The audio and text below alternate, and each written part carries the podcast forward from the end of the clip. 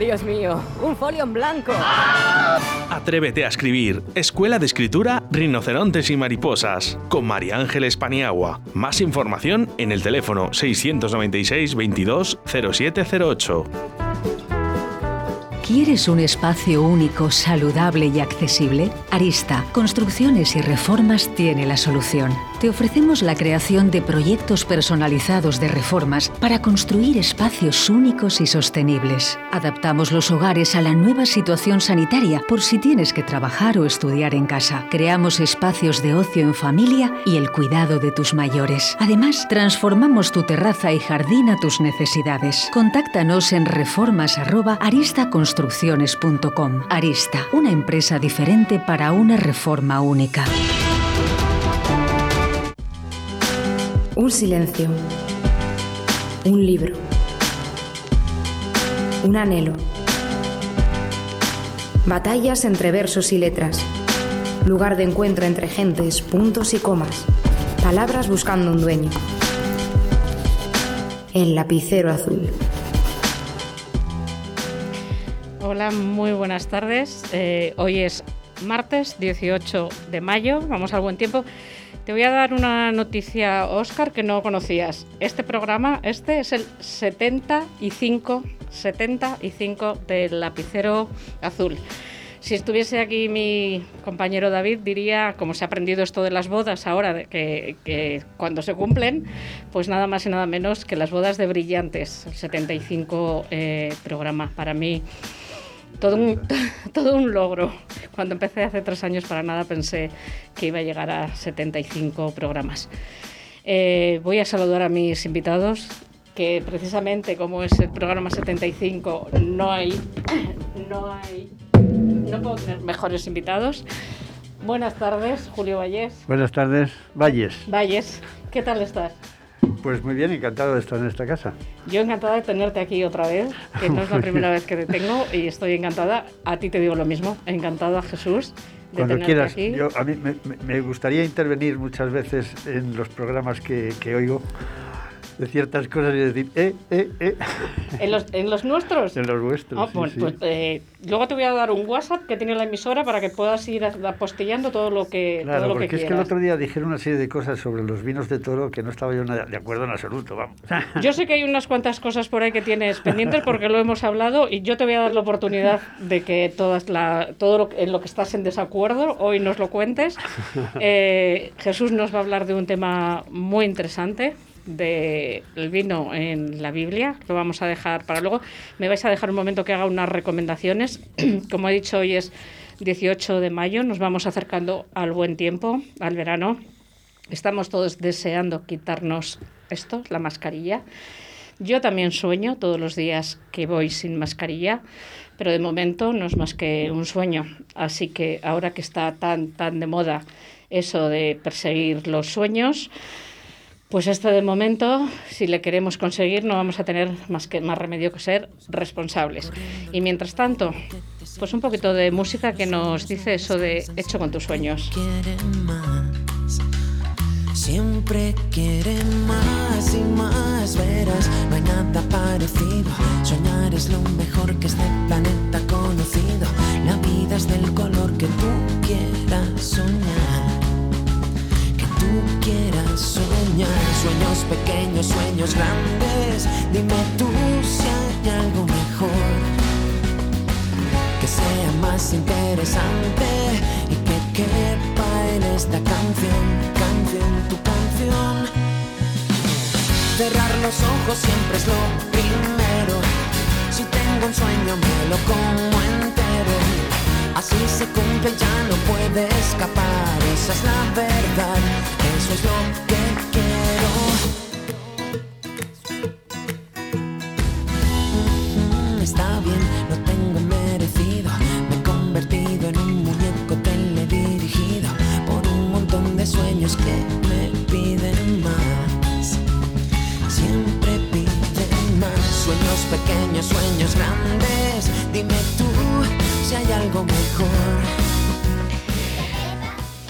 Bueno, pues como estábamos hablando de la panza y de todas estas cosas que, que Julio nos va a contar, Pues tengo al otro lado nada más y nada menos que a David Villarejo.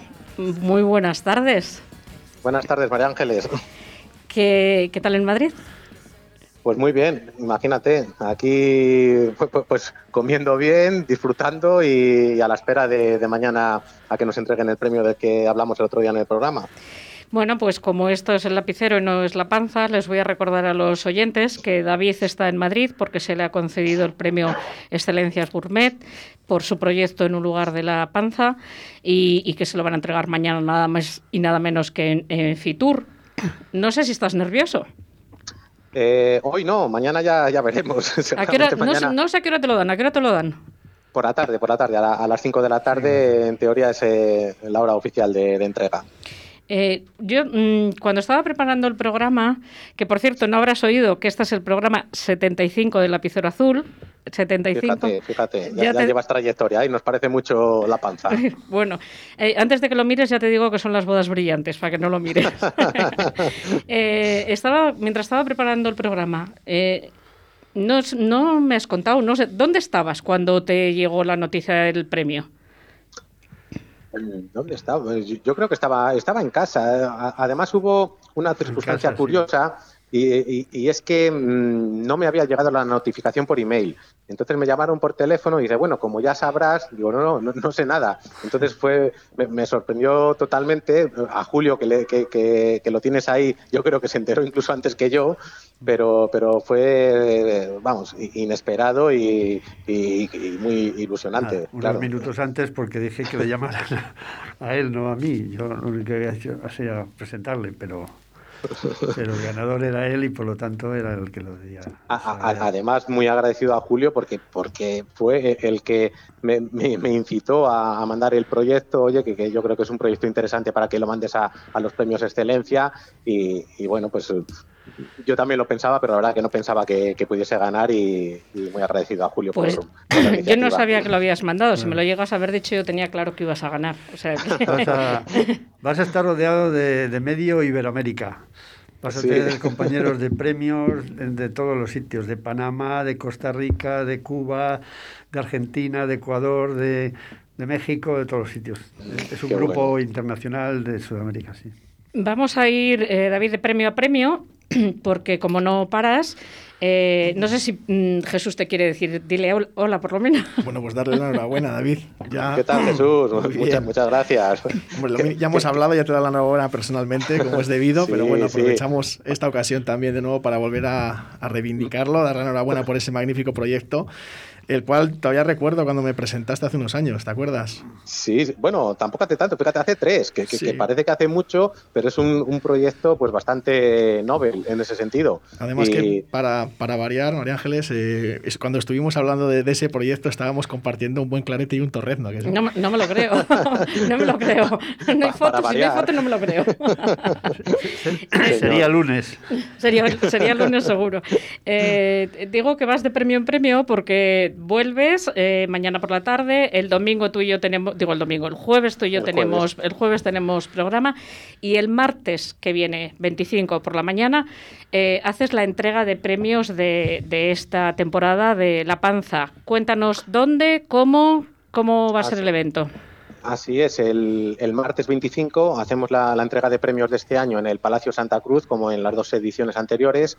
Eh, este año nos hubiese gustado que fuese como el primero, con público invitado, con todas las bodegas que colaboran en, el libro de relatos presente y los restaurantes, pero bueno, pues el, las circunstancias de, del COVID vuelven, a mandar y, bueno, el año pasado lo tuvimos que hacer incluso sin los autores que, grabaron un vídeo, pero este año ya van a venir los autores eh, en persona, excepto uno de, Argentina que, que, claro, lógicamente le pilla un poquito lejos, pero vendrán los tres primeros eh, de Tarragona, Cádiz y Madrid y eh, solamente vamos a hacer la entrega de premios. Lo que es la presentación del libro esperaremos al mes de septiembre.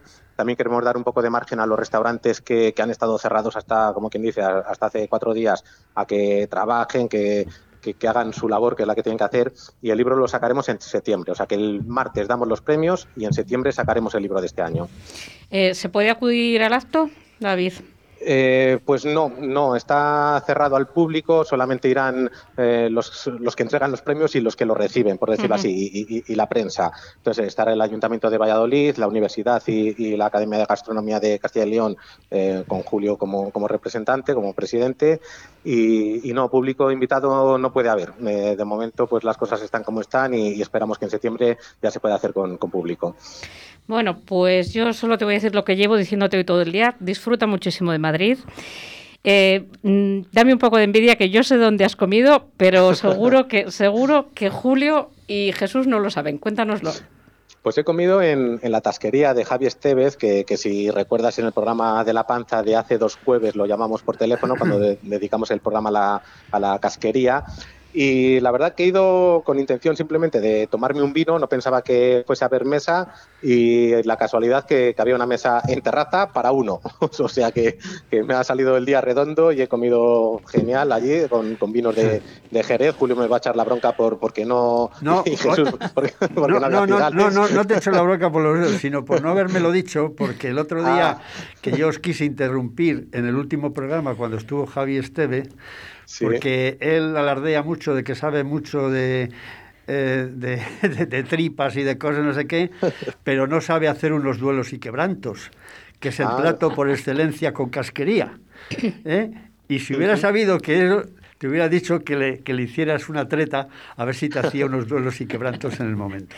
Pues, pues eh, no le he comentado lo de los duelos, pero sí que le he dicho, además eh, le he dado el libro de relatos, he estado un ratito con él y le he dicho que, que cuando vaya por Valladolid que, que avise que, que, nos comemos unos pinchos en Trasquinedo o lo que sea y, y, ahí será ocasión de, de comentarle lo de los duelos y quebrantos que le, dices. Le hacemos unos duelos y quebrantos. Eso es. De todas formas, que sepas que me está aquí medio amenazando Julio diciendo que tiene mm, en los programas que escucha que tiene bastante que apostillar. Y le he dicho que hay un WhatsApp a, su disposición. algo con Colón, seguramente, ¿no?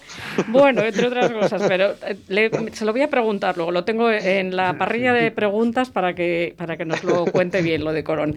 pues eh, te lo digo por enésima vez. Disfruta muchísimo y ya me cuentas todo el, el jueves. Pásalo bien y otra vez enhorabuena. Muy bien, muchas gracias y un abrazo a esos otros fenómenos que tienes en, el programa contigo. Gracias, Ángeles. Venga, recuerdos. Un abrazo, David. Si no dejarías tu pelo en manos de cualquiera, Brothers Hair. Si buscas las últimas tendencias, Brothers Hair. Si quieres un trato familiar cercano y agradable, Brothers Hair. Brothers Hair. Roberto y Laura te esperan en Paseo de los Castaños 43, en Cobaresa. Más información en brothershair.com. Oh, Dios mío, un folio en blanco.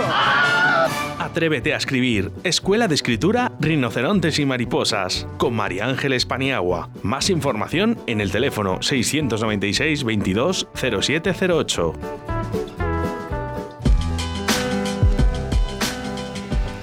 Bueno, pues yo le invité a venir aquí porque me parecía que tenía que estar hoy aquí, pero un premio es un premio y donde tiene que estar es allí. Voy a contar a nuestros oyentes quiénes soy porque, perdón, me estoy con, como has dicho, que son los, chopos. Los chopos que están soltando de todo y a mí me, me están fastidiando.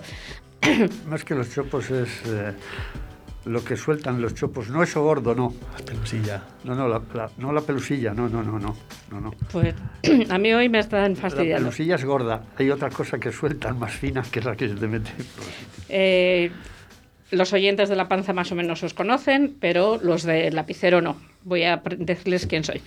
Julio Valles es presidente de la Academia Castellano y Leonesa de Gastronomía y Alimentación, además presidente de la denominación de origen de Cigales, es asesor gastronómico y, turismo de la Diputación de Valladolid, colaborador con el norte de Castilla. Él es licenciado en ingeniería, ha escrito unos cuantos libros, unos cuantos, ha sido dos veces Premio Nacional de Gastronomía y además Hoy yo me he fijado especialmente en uno, pero vamos a nombrar otros. Tiene aquí el abierto uno de par en par, uno impresionante. Pero bueno, entre otros ha escrito La gastronomía en tiempos de Cervantes. Me parece muy interesante. Y Jesús Pilar Sobejano, pues, pues bueno, aparte de por sus torretnos, que le conoce todo el mundo por ello, es gerente de la Oficina de Turismo de Cigales, licenciado en Historia del Arte por la Universidad de Valladolid, especialista en enoturismo, patrimonio y organización de eventos Eh, bueno, colaboras con el Consejo Regulador y además has hecho un estudio impresionante del vino en la Biblia y en la representación del arte. Voy a empezar por ti. Cuéntame, aunque me lo has contado antes un poco así, ¿cómo, cómo te da a ti por esto? Pues eh, surgió, surgió además no hace mucho tiempo, en 2009. Yo sí que es cierto que, como bien dices, soy licenciado en Historia del Arte por la Universidad de Valladolid. Y cuando acabé la carrera, pues em, digamos que por motivos laborales, acabé en Cigales, eh, donde llevo ya bastantes años. Y mi campo es el artístico. Yo soy historiador del arte. Yo disfruto con la Iglesia de Santiago, nuestro patrimonio, eh, lo que todo engloba. Pero sí que es cierto que me he empapado de la cultura del vino. He tenido suerte además también en estos últimos años de, coincidir con magníficas personas que me han podido ayudar, asesorar. Hoy aquí está Julio, que he hablado con él bastantes veces, ¿verdad? Y bueno, yo me embarqué en un proyecto personal eh, que no es este mismo, sino que es la representación del vino en el arte. Eh, pensemos que las manifestaciones artísticas al final representan la evolución humana. Eh, hay que dejar constancia de los acontecimientos más importantes. Y si nos damos cuenta, el vino siempre está presente en ello. Con lo cual, además, ha sido una fuente de inspiración para los artistas. Con lo cual, ese es mi principal proyecto, que además se denomina eh, del rito ceremonial al placer de la degustación, porque antiguamente el vino no todo el mundo podía consumirlo, pero a día de hoy, por suerte sí, podemos disfrutarlo, podemos degustarlo. Y en el año 2009, pues por casualidades de la vida, eh, recibí una llamada de la Junta de Cofradías de Semana Santa de Medina del Campo, de donde yo soy, y me comentó David Muriel que si iban a hacer un ciclo de conferencias, que si quería colaborar con ellos de alguna manera, cómo podríamos hacerlo.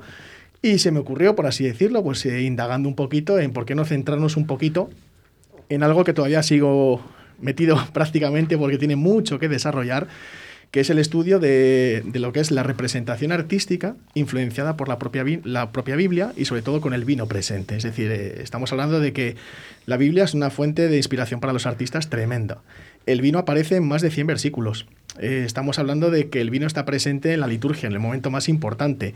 Y muchísimos han sido los artistas que a lo largo de la historia se han dejado influenciar de ese magnífico libro de la Biblia y han sacado esas ideas para reflejarlas en diferentes obras de arte. Eh, estaba aquí Julio precisamente con un libro abierto, como bien veis, espectacular, con una imagen que nos viene a cuento, ¿verdad? El primer milagro público de Jesús, las bodas, las bodas de Cana. Y fijaros, hay un detalle muy curioso que lo comentaba con Julio, si te acuerdas, hace un tiempo, y es que es muy interesante que cuando en la Biblia se narra precisamente ese momento en el que la boda, con tanta multitud de gente, se acabó el vino, pues llegó un momento en que luego Jesús, como bien sabéis, convirtió el agua en vino. Pero a mí me, me llamó el detalle mucho la opinión que había después, posteriormente, que está reflejada en la Biblia, que dicen eh, que aquellos invitados que fueron agasajados en esta, boda, en esta boda le dijeron que había dejado el mejor vino para el final, cuando habitualmente era al revés. Se ponía primero el mejor vino para agasajarles y fue lo contrario. Yo esta pregunta la había dejado para más adelante porque iba a enlazarla con una pregunta de Julio, pero eh, si queréis eh, lo, lo, abordamos ya. Dejadme únicamente que antes de entrar hablábamos tú y yo que la Biblia es el libro más leído más leído, que eh, yo me puse a buscar en Google, precisamente eh, por Cervantes, por el Quijote, por la Biblia, y son los libros más leídos, no los más vendidos. El más vendido eh, es el Quijote, efectivamente, Historia de dos ciudades de Dickens, y la Biblia es el más leído. Quiero dejar clara esta diferencia porque, bueno, por, por el tema económico que es el que más se ha leído, no el que más se, ha vendido. Vamos a dejar para luego las, las bodas de Caná, porque lo he enlazado un poco con lo que ha dicho David, un poco de, de Colón, de ese vino que iba en los barcos, qué vino era, que siempre está aquí a discusión. Eh, ¿En qué momento se cita por primera vez en la Biblia el vino? Pues la primera vez que encontramos eh, esa cita, por así decirlo, eh, es con Noé. Y además encontramos numerosas eh, representaciones artísticas en las cuales ya se le ve a él labrando esa viña y, como bien sabéis, embriagándose de ese fruto. Pues yo no lo sabía. Fíjate que he sido lectora de la Biblia, como te he dicho antes, porque me parece que es un libro que hay que leer, que hay que leer. Y o lo había olvidado, lo desconocía, que él se pone, cuenta la Biblia que se pone a plantar viñas y que, que se emborracha, que se emborracha y eh, como consecuencia de esa borrachera él se desnuda. Sí, y, uno de sus hijos precisamente le tapa esas impurezas y de ahí viene después, eh, hablábamos antes, María Ángeles, ¿verdad? Sí, sí, De que el vino está muy presente en la Biblia, pero con unas consecuencias muchas veces catastróficas. Por lo menos en el Antiguo Testamento, cada vez que aparece el vino va a tener una mala, una consecuencia mm, no demasiado, no demasiado buena. Sí, además, mira, es muy interesante lo que acabas de decir, porque fruto de esta investigación sí que es cierto que cuando todos pensamos en el vino en la Biblia, ¿verdad? Es en esas dos imágenes que todos tenemos en la mente clarísimamente, que son las bodas de Cana y la última cena. Pero donde realmente los artistas han inspirado más y donde aparece una representación del vino es en el Antiguo Testamento, no en el Nuevo. Desde las uvas de la tierra prometida hasta numerosas obras de arte, sobre todo barrocas, de Judith y Holofernes, como digamos en Sodoma y Gomorra, también aparecen ahí todas esas escenas en las que el vino aparece presente. Y es muy interesante porque además vemos cómo se valoraba el vino, es decir, eh, no se servía en cualquier tipo de copa, ni se distribuía de una manera al azar. Digamos que era un producto muy cuidado y muy apreciado en aquel momento también.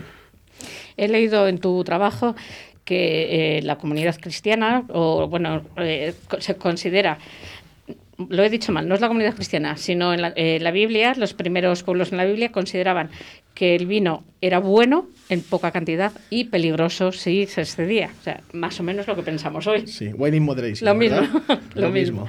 Voy a ir un poco con Julio, porque preparando el programa, precisamente con, con, este, con este libro que hemos hablado, del vino en tiempos de Cervantes, me ha sorprendido eh, en una, un vídeo que he visto tuyo que nos cuentas que Cervantes era viticultor. Sí, sí, era viticultor. De hecho, vivió durante cinco, seis o siete años de su mujer y de las viñas de su mujer. Era de Esquivias, en Toledo. Él pasa allí una temporada y en aquel momento está pobre de solemnidad, no tiene con quién estar y, y vive de, de, lo que recaudan las viñas de su mujer. Lo cual le hace ser un magnífico conocedor de vino y en todos sus, uh, tus escritos rezuma a perfección de lo que es el vino. En el Quijote especialmente. Tiene una eh, una anécdota que a mí me gusta mucho decir, que es el Sancho y el, y el Caballero Verde, el, el, el que eh, lleva una, una bota de vino y él la bebe y dice, y puta, y, y de puta, le llama, y de puta. Y dice, vaya un vino más bueno que tienes, le dice, ¿y eso? Dice, es un vino de Ciudad Real. ¿Cómo puedes saber que es un vino de Ciudad Real? Dice, hombre, porque yo heredo de, de bocones. Los bocones eran los que eran expertos en vino. Y entonces le dice, eh, mira, mi padre una vez estaba con un amigo en una tabernita y estaban viendo un vino y mi padre le, olió el vino y dijo, este eh, huele a hierro.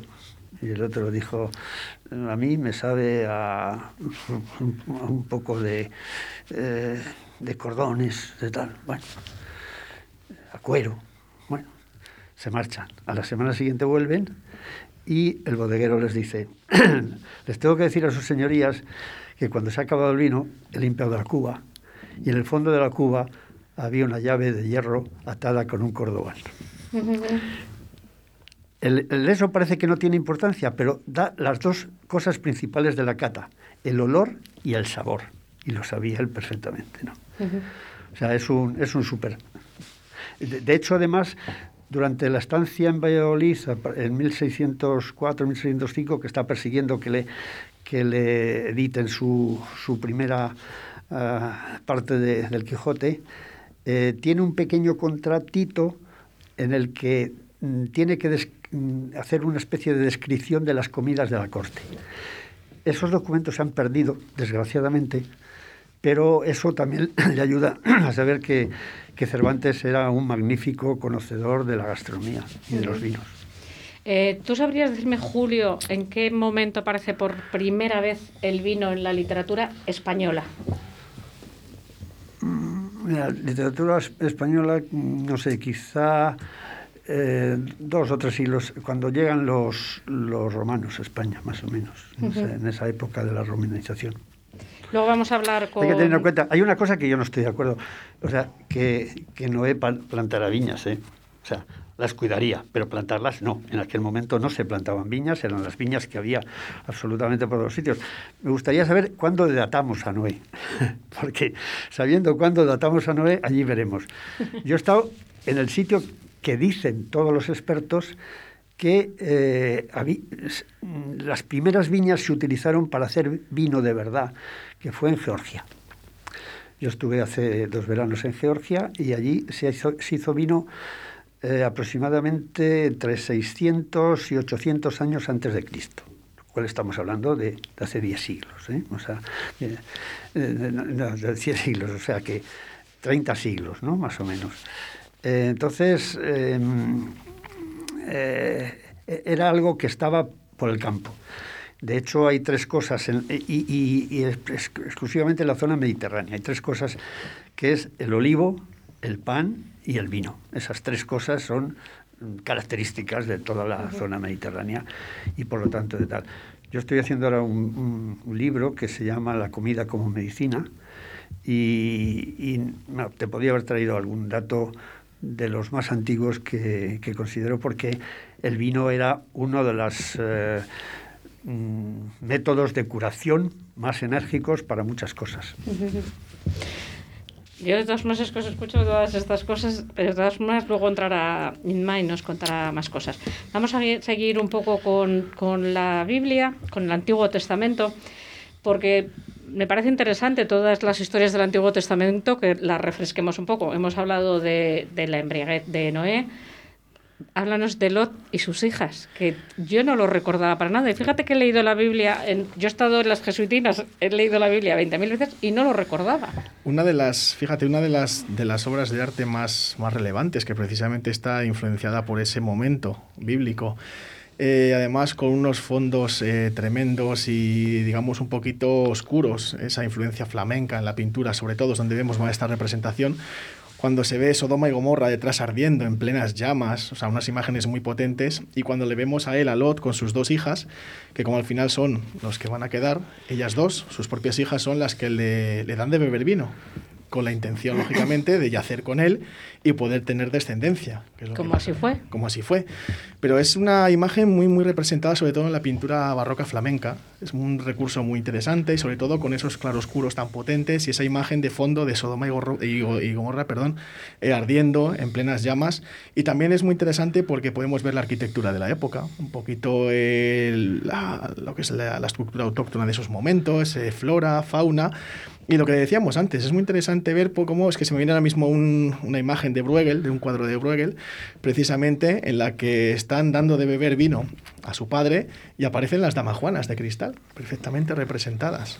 ¿Sabéis qué es decir? Como que es ese cuidado, o sea, fijaros eh, un poquito como realmente lo que decíamos antes. Eh, la Biblia ha sido una fuente de inspiración para los artistas. Algunos de, lógicamente, esos pasajes más relevantes, más conocidos, otros no tantos.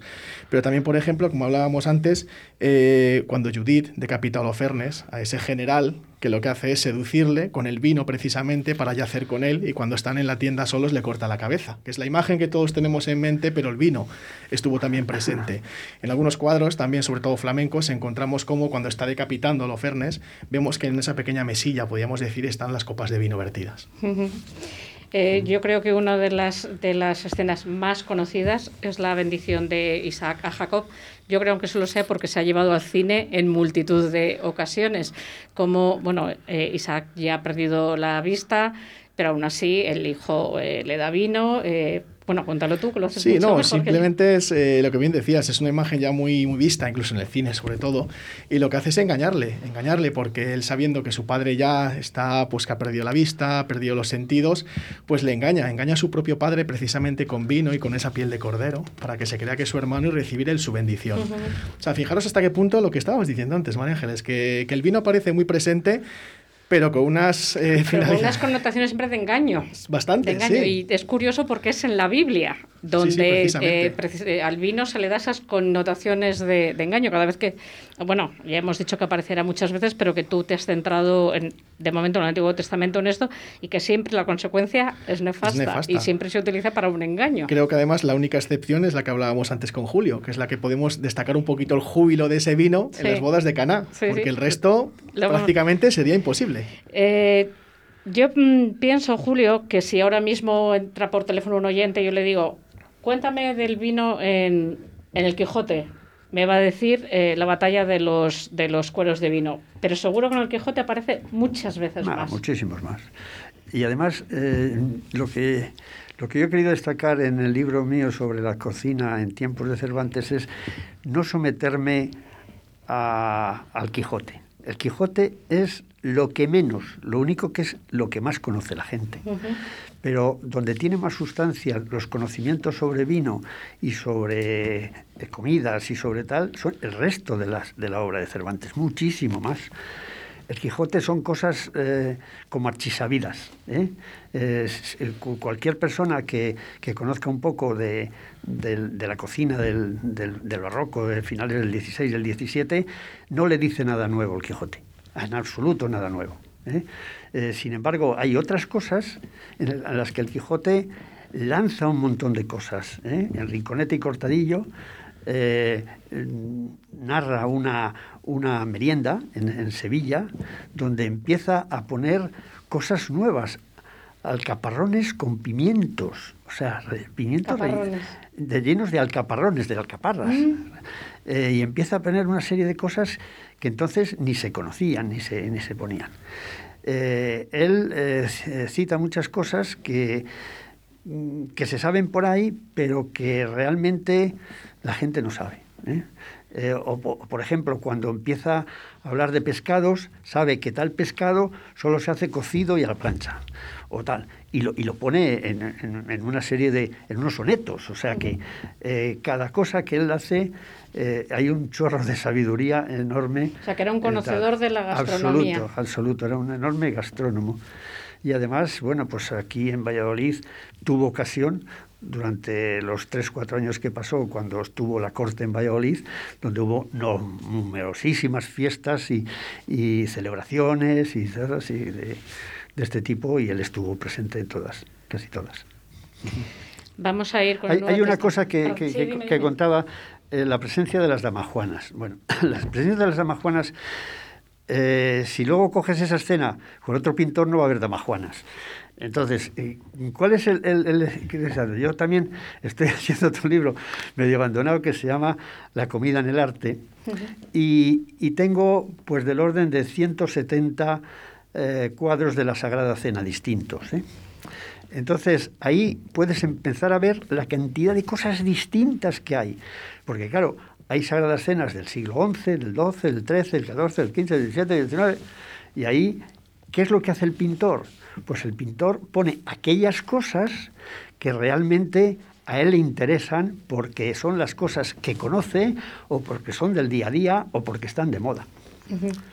Hay una cuestión muy graciosa que es la famosa eh, Sagrada Cena de Leonardo da Vinci, donde estropea toda la, religión católica de arriba, abajo, de abajo, arriba, por todos los sitios, y lo que pone allí, todo está prohibido comer.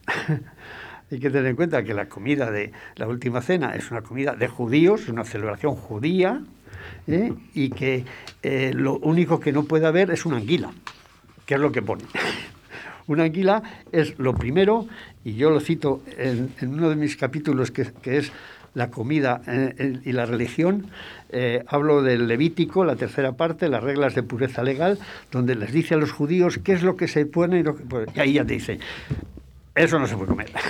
Como me estáis estropeando el orden, pues yo, venga, me dejo estropear. Mira, simplemente un detalle, como Sí. decía Julio. A mí, a- hablando de lo que es realmente, lógicamente, la representación de cada momento, se me ha venido a la mente eh, la última cena, la Sagrada Cena de Dalí. Ese vasito de cristal que tenemos todos en casa que tenía el abuelo en la mesilla, como digo Ujú, yo. sí. ¿Tenéis en mente esa Sí, sí. imagen, ese vasito de cristal Claro. chiquitito? Es- Porque es, como muy rompedor, pero el- muy el- acorde a la el- época. El artista identifica a- a una, una serie de cosas para narrar ese momento, ¿no?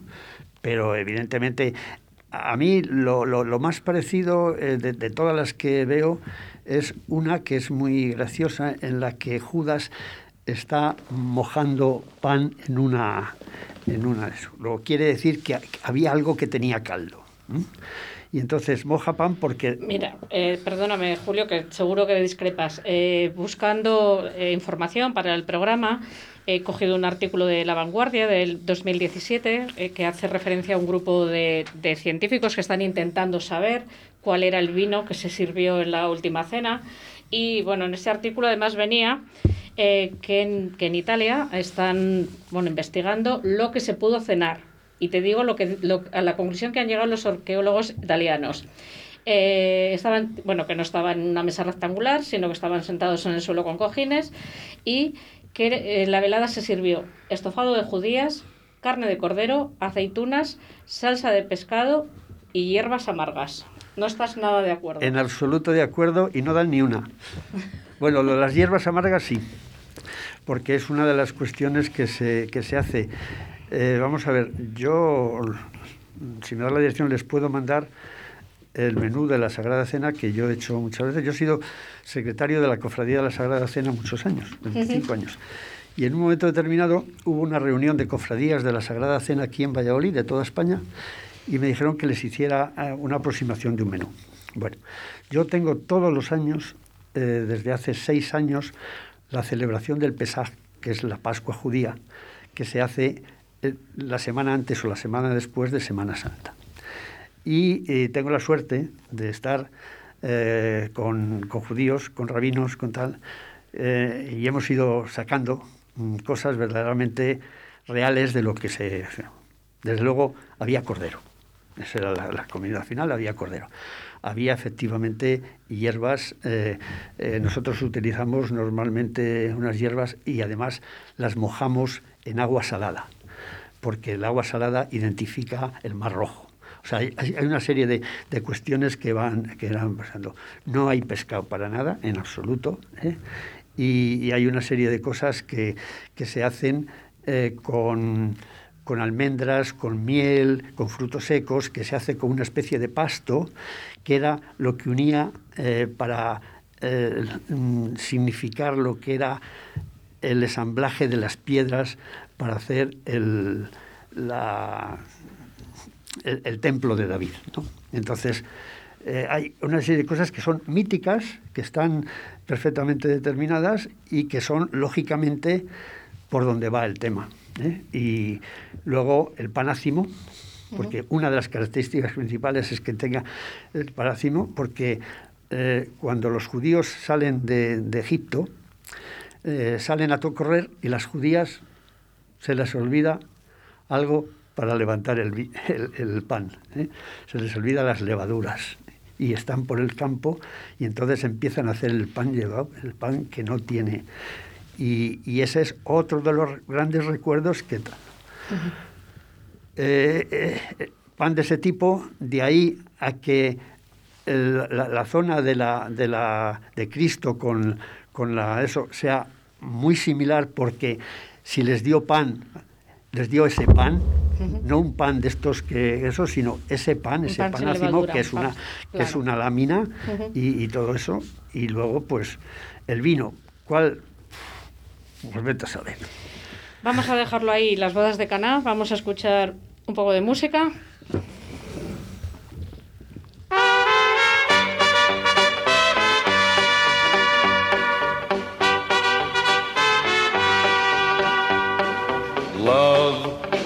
Is a burning thing,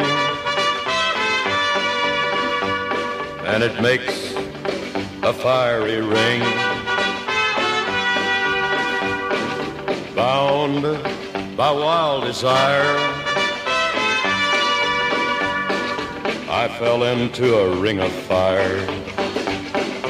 I fell into a burning ring of fire. I went down, down, down, and the flames went higher, and it burns, burns, burns, the ring of fire, the ring of fire.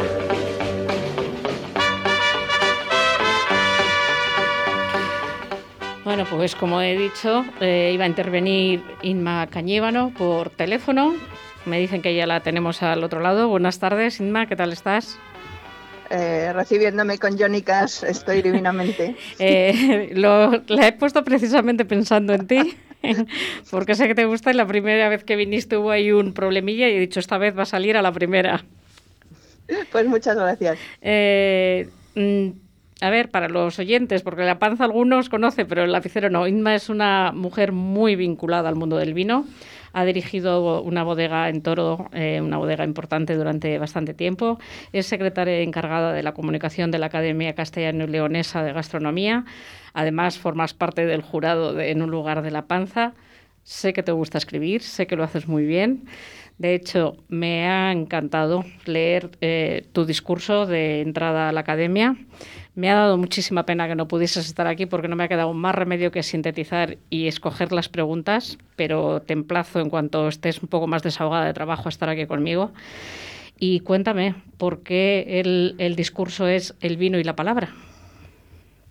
Eh, han sido las dos cosas más importantes para mí desde que tengo recuerdos. El, el vino, aunque parezca que, que, el vino empezamos a conocerlo y a consumirlo desde que somos mayores, en culturas como la nuestra lo, lo, sentimos y lo vemos desde, desde que nacemos. Desde que te sientas a la mesa con tus padres y ves que lo primero que se pone sobre la mesa es el pan y el vino. Y, y el, el vino tiene color, tiene aroma, tiene esa apetencia de todo lo prohibido cuando eres pequeño. Y la palabra, eh, la literatura, la conversación, el estar con los amigos, comunicarte con ellos, ha sido y es básico en mi vida. Ha ido, han ido creciendo las dos aficiones desde pequeña.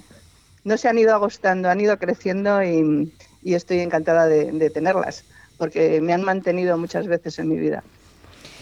Mira, tu discurso la verdad es que me ha impresionado. Lo habré leído tres o cuatro veces porque, bueno, eh, me habría gustado traer más cosas aquí. Un, una, un una poema, una poesía que pones cuando hablas de las tabernas literarias, muchas cosas. Pero me he quedado con una frase tuya del discurso que me ha gustado muchísimo refiriéndote a los que dedicáis al mundo del vino, que dice la cantidad de botellas que salen a hablar de nosotros por el mundo. Me parece eh, una forma de definiros espectacular y se me ocurre preguntarte, ¿tú eh, podrías eh, hablar de cómo es un bodeguero por el tipo de vino que hace? Sí, creo que sí. Creo que sí. No siempre coincide que, que los vinos que más te gustan sean de las personas que más te gustan, pero suele.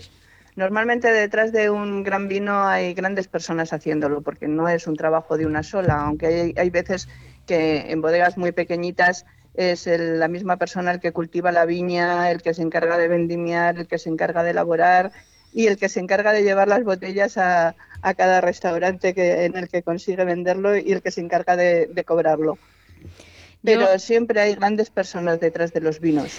Eh, te voy a decir que yo, haciendo la panza, eh, efectivamente he descubierto la, las personas que hay detrás de, del trabajo del vino. Eh, la gente que viene por aquí como eh, aman la tierra, como además esa forma que dicen que ya se me ha quedado clavada de cuando hablan de, la, de las viñas viejas y cómo hablan de, de, su trabajo. La verdad es que yo estoy aprendiendo muchísimo con la panza, era un mundo que desconocía, yo lo digo todos los días, lo vuelvo a decir. Y te voy a dar una vuelta a la pregunta. ¿Podrías definir a una persona por eh, su manera de elegir un vino? Jesús, Jesús se lo está pensando. ¿Eso es más complicado? Ten cuidado que te estoy oyendo, ¿eh? ya sabes que, que, yo he perdido casi todos los miedos y casi todas las vergüenzas. Tenía pocas, pero ahora con la edad ya creo que me queda apenas ninguna. Eh, sí, creo que sí. Que sí, si sí que yo tuviera la suficiente calma y perspectiva como para poder observarlo, seguro que sí. Y con las personas que conozco un poco, con las personas que conozco más, como las que tienes sentadas a la mesa, como algún ausente pero que está muy presente en nosotros hoy, como es David Villorejo, al que, del que estamos todos muy orgullosos de, de ser amigos, creo que sabría decir qué día tienen por el vino que piden. Ah, mira, eso no lo... el día que tienen por el vino que piden. Sí. O sea, eso ya sí que es rizar el rizo. Pero vamos, me lo creo, me creo que, me creo que eres capaz, me lo creo. Eh, te he dicho antes que me, ha llamado la atención, me ha gustado mucho la referencia que haces a las tabernas literarias, ese espacio donde de encuentro un poco de, la, de las clases más humildes, porque no se tenían que cambiar de ropa, porque se podían reunir allí sin, ningún problema. Se me ocurría yo, que, he estado mucho tiempo en Madrid, en la Escuela de Escritores, si es un poco semejante a lo que hay en Malasaña, de, de, de jam session, de encuentros literarios. Me imagino no tiene nada que ver. Bueno, de las tabernas que cito, eh, a mí una que me, apasiona la, descripción es la de El Juan José, la obra de teatro de Vicenta. Creo que la descripción minuciosa que hace de, una taberna, justamente de una taberna madrileña, hoy nos podríamos encontrar todavía alguna. Pero creo que lo maravilloso de las tabernas, del espíritu de las tabernas, es que eh, cualquier mesa se puede convertir en una taberna hasta en el sitio más, em, más recóndito, bien sea, bien sea un sitio muy humilde o bien sea un sitio muy caro. Los comensales y el vino hacen la taberna. El discurso, la conversación, en el que te sientas eh, más o menos liberado para decir algunas cosas que en otros sitios no, dirías. Lo que propicia el vino, que, que el vino desde mi punto de vista, salvo que estés haciendo una cata o lo estés tratando de forma profesional, nunca tiene que ser el protagonista de la conversación. Tiene que ser la disculpa, tiene que ser lo que nos motiva a reunirnos, lo que hace que, salgan distintos temas, lo que hace que estemos hablando hoy, lo que aúna arte, literatura, en, todas las religiones. Eh, de, no en todas obviamente, pero desde luego en las de determinadas culturas está muy presente, tiene un punto litúrgico, ahí tienes a Jesús que, habrá hablado de ello. Sí, sí, que pero para estoy aprendiendo mucho. Lo, mejor que, tiene el vino eh, y la cultura del vino, lo que falta, la diferencia entre el vino y el alcohol, la diferencia entre salir de una forma organizada o, irse de botellón, es que mm, estando juntos y disfrutando de los vinos puede que lleguemos a, pasarnos un poco alguna vez en, su consumo, pero no vamos a buscar el estar ebrios. Podemos eh, terminar ebrios de conocimientos, de amistad, de, estar a gusto, de, felicidad. Eh, podemos llegar a, matar las penas a base de, la compañía de, esos amigos que nos reunimos en torno al vino, porque el vino crea una cultura Em, el vino motiva muchísimas cosas. Eh, si, analizáis, nosotros no estaríamos aquí sin el vino. Y no me refiero solamente en este programa y en este momento. Eh, con esta filosofía eh, llevaste a cabo un proyecto que hablamos el otro día y que me parece precioso y que me da muchísima pena llegar tarde, que son las leyendas del Vinotauro. Cuéntame en qué consistían. Bueno, no llegas tarde, a lo mejor llegas pronto. Ah, bueno. Porque eh, con Julio lo hemos hablado y la pandemia nos ha frenado. Hemos tenido unos años complicados con la academia poniendo en marcha el, proyecto de, de hacer la entidad de derecho público y, Julio y yo eh, hemos hablado muchas veces de volver a ponerlo en marcha y estoy segura que lo conseguiremos porque dentro de la academia hay, hay mucha muy, y muy buena gente para poder hacerlo y fuera de la academia sé, sé que contamos con muchos apoyos tanto institucionales como de empresas porque ha habido mucha gente que me ha dicho que por qué no lo retomábamos. nació por, por, por, por, mí. ¿Para qué vamos a engañarnos? Nació porque yo estaba trabajando en esa bodega y quería retomar el espíritu de la bodega como lugar de encuentro. Con, un, con, con varios motivos, entre otros, obviamente, el de dar a conocer la bodega. Las bodegas en aquel momento, y estamos hablando de hace años, cuando aquí en Castilla y León lo del enoturismo no era algo tan común, daban un poco de miedo Además, habíamos pasado de tener el vino como algo absolutamente corriente, que llegabas y pedías dos claretes sin, pedir marca ni nada, porque el tabernero ya te lo ponía, a, haber endiosado el vino de una forma que parecía que todos los del vino hablábamos un lenguaje muy particular y a la gente común le, asustaba, a la gente que no estaba dentro de ese entorno. Entonces me pareció un pretexto precioso retomar el espíritu de los simposios, em, haciendo reuniones en la bodega para hablar de cualquier cosa. con el pretexto del vino y siempre con una copa de vino en la mano. Eh, comenzamos con, con, el apoyo de, de, Turisval, de la Diputación de Valladolid, y, y, de dos personas que pertenecen a la Universidad de Valladolid, Pedro Conde, que en ese momento estaba en el Departamento de, de Publicaciones, y José Manuel Rodríguez Tobal. Ambos amigos y ambos me ayudaron a, a buscar las personas tan impresionantes que, que tuvimos la suerte de, de tener allí. Luego quisimos ampliar un, un, poco el temario porque nos habíamos centrado demasiado en, en lo clásico y, y, en los años siguientes conté con el apoyo de, de Julio, uh -huh. con el apoyo de Julio que me ha apoyado no solo en eso, sino en, en tantas cosas. Y, y, y lo ampliamos a, a, distintos temarios y además aunando no solamente la litera, literatura, sino que incorporamos la música y la gastronomía y contamos también con figuras mm, impresionantes. Sí, me está pasando eh, aquí, Julio, me está dejando ver eh, todo lo que hicisteis, que realmente es muy interesante. Me lo ha estado contando antes fuera de micro, cocina sefardí, música de renacimiento, muchísimas cosas. Eh, ya sabes que el tiempo me marca. Eh, me marca y, y yo hablo mucho. Nada, yo encantada de escucharte. Eh, solo agradecerte pues, pues ya sabes que me hacía especial ilusión tenerte aquí, no ha podido ser, pero muchísimas gracias por haber participado por teléfono. Eh, Solo una pequeña anotación, dime, María Ángeles. Con, con, respecto a mi discurso, como sí. el, el, discurso del resto de los académicos, están colgados en la página web de la academia ¿Ah? y cualquiera puede acceder a ellos. Uh -huh. eh, en el caso del mío, yo creo que tiene una parte que es muy interesante y es la bibliografía que, que puede abrir puertas a, a, gente que quiera saber más sobre vino y literatura. Entonces, eso, que cualquiera de los discursos, eh, el otro día también hicisteis mención al de Chelo Miñana sobre la sí, casquería, habéis sí, hecho sí. mención a varios, todos nuestros discursos están colgados y se puede acceder a ellos libremente en la página de la Academia. Pues yo invito a los oyentes que estén interesados en este tema, aunque solo sea por curiosidad, que se asomen a vuestra página y os lean porque es una, es una maravilla, de, además con muchísima seriedad y muy riguroso.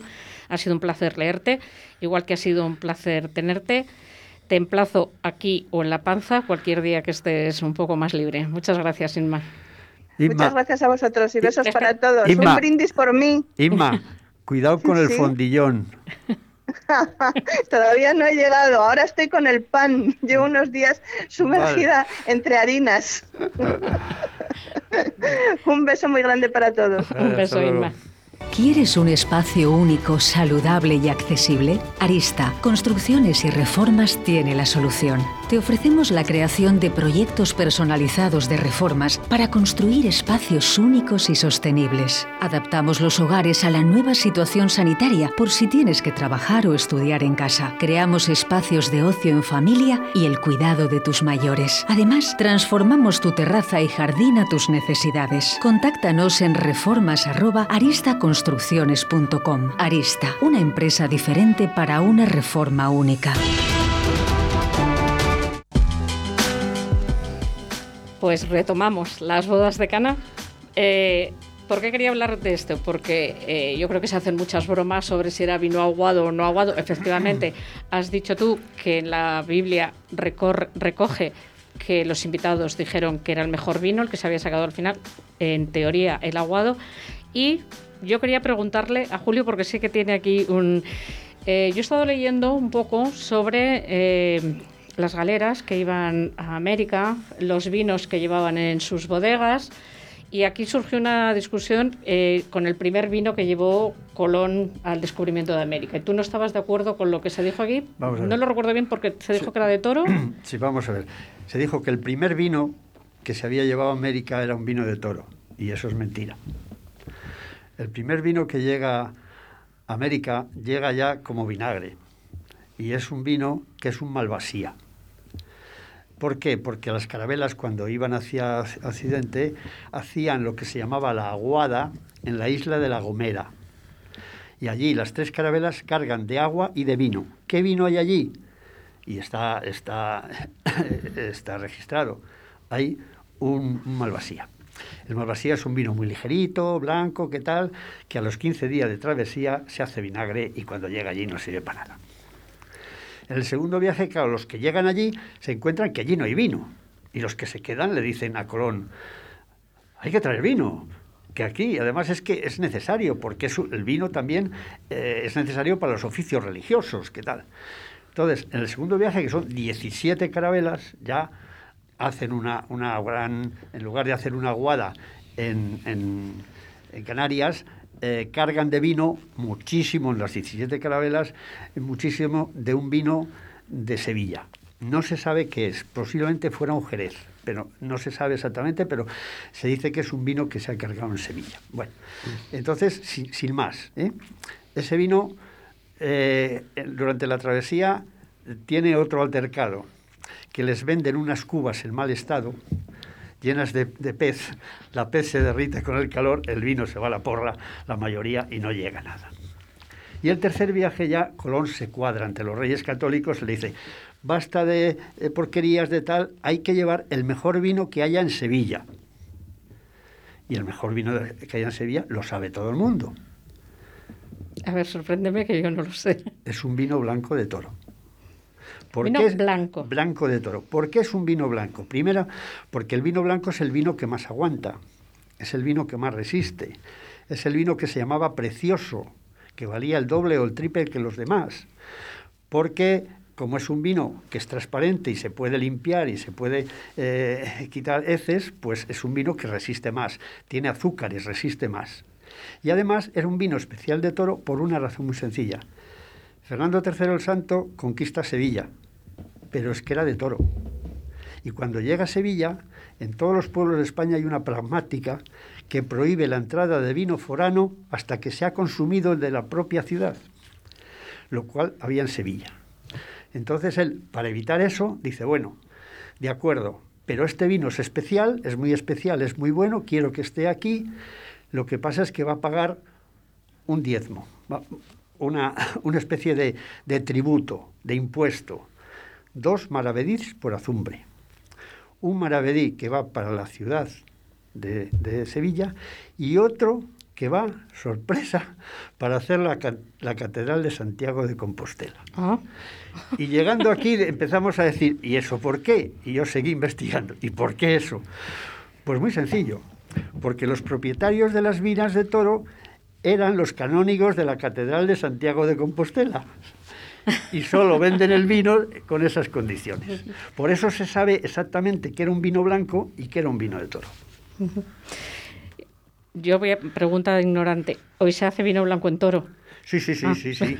Bueno, yo te, vamos a ver, yo te, puedo decir aquí que una de las eh, personas que más hablan lo tengo eh, sacado incluso una cosa que me parece que es de de Quevedo, eh, donde habla del, del, del vino blanco de toro. De toro. ¿Eh? Sale vino blanco de toro, o sea, que es que no es que sea una cosa que... No, no, no, es que, como siempre parece que relacionamos el vino de toro con ese vino, bueno, pero, con ese color... igual que relacionamos ahora el tinto con Ribera Duero. Bueno, yo soy riojana, ¿eh? Y, Vamos a ver. Y, con Rioja, y, con Rioja lo mismo. En Rioja, hace 50 años, el 90% del vino era clarete. Vale, ¿eh? Y en Ribera lo mismo. O sea, que no empecemos a hablar de los vinos tintos que se han inventado antes, no se han inventado antes de ayer, pero los vinos buenos se han inventado antes de ayer porque se han empezado a hacer vinos buenos. Porque antes, si es que no se podían tener porque eran muy sucios, porque no se limpiaban, porque tal. Y había vinos tintos, pero en, en, las grandes figuras, las grandes... Mm, en Rioja había grandes bodegas, grandísimas bodegas, que eso sí tenían unos buenos tintos, como aquí Vega Sicilia, o Protos, o alguno de estos. El resto era clarete. Era el vino porque las, las viñas, los majuelos, se plantaban con uva tinta y una blanca todo junto. Y ese todo junto salía... el clarete. El clarete, y no había clarete cosa. de Cigales. Por ejemplo. Por ejemplo.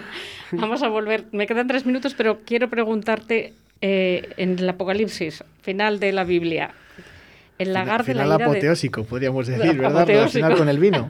pues el lagar de la ira de Dios. Claro, además en todos esos códices miniados excepcionalmente que todos tenemos en la mente ahora mismo, eh, precisamente fijaros qué recurso artístico, podríamos decir, influenciado con ese momento final del castigo, el castigo divino, por así decirlo, a todos, a todo el hombre, que está representado por esas uvas que son aplastadas por ese lagar, que representa la ira de Dios, siendo visionado por los ángeles desde la parte superior, eh, viendo cómo ese ese, zumo, ese mosto, ese vino, eh, representaría la sangre, representaría lo que es el, el, pecado, que está siendo castigado por Dios. Y realmente es uno de los últimos momentos, como bien decíamos, y es una de las, de las representaciones no iconográficamente hablando artísticas más relevantes, porque a nivel pictórico, escultórico no es tan relevante, pero sí en todos los códices miniados, como bien sabéis, es la representación más importante y tenemos la suerte de contar en el ámbito nacional nosotros con algunas de las obras más relevantes e importantes del mundo. Me queda un minuto. Eh, decirte que he aprendido muchísimo con lo que la información que me has mandado lo he ampliado, he vuelto otra vez a, leer la Biblia, que lo recomiendo, que se, sea creyente, no creyente, católico, que haga el esfuerzo de leer la Biblia, porque se aprende mucho. Muchísimas gracias, Jesús, ha sido un placer. Julio, muchísimas gracias. Como siempre, nos traes un montón de cosas. ¿Tienes por ahí apuntado seguro? no, quiero leer una cosa eh, con respecto a lo que hemos hablado de toro. Góngora lo comparó con un rubí por su color, pero Quevedo señala que en esta ciudad también hay blanco, como dice en el baile de los borrachos. Y dice, salen de blanco de toro hechos reto de Zamora. ¿Eh? O sea que los propios escritores eh, ya lo certificaban que había vinos blancos porque el gran vino, el, gran vino del siglo de oro es el vino de San Martín de Valdeiglesias, que era un vino blanco, que era el Vega Sicilia de todos los sentidos que había en España. Lo dicho, muchísimas gracias, Julio, Jesús. Muchas gracias. Nos vamos a quedar con Franco Batiato. Falleció hoy a los 76 años. He leído cosas muy bonitas de él que desconocía. Estaba retirado de la, de la, de la vida pública. Eh, pintaba con seudónimo y además escribía de manera automática como los surrealistas. Les dejo con Franco Batiato y hasta el martes que viene. Al final de tu camino. Largo el tránsito de la aparente dualidad. La lluvia de septiembre despierta el vacío de mi cuarto y los lamentos de la soledad aún se prolongan.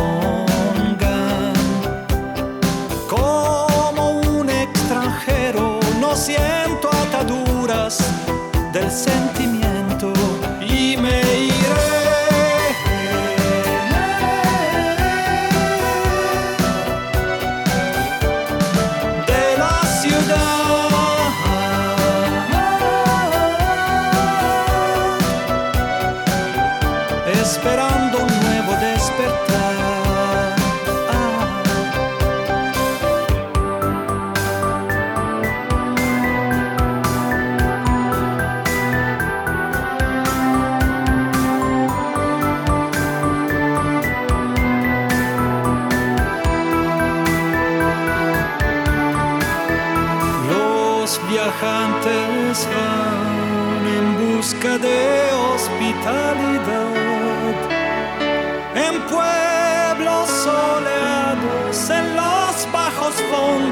la inmensidad y después duermen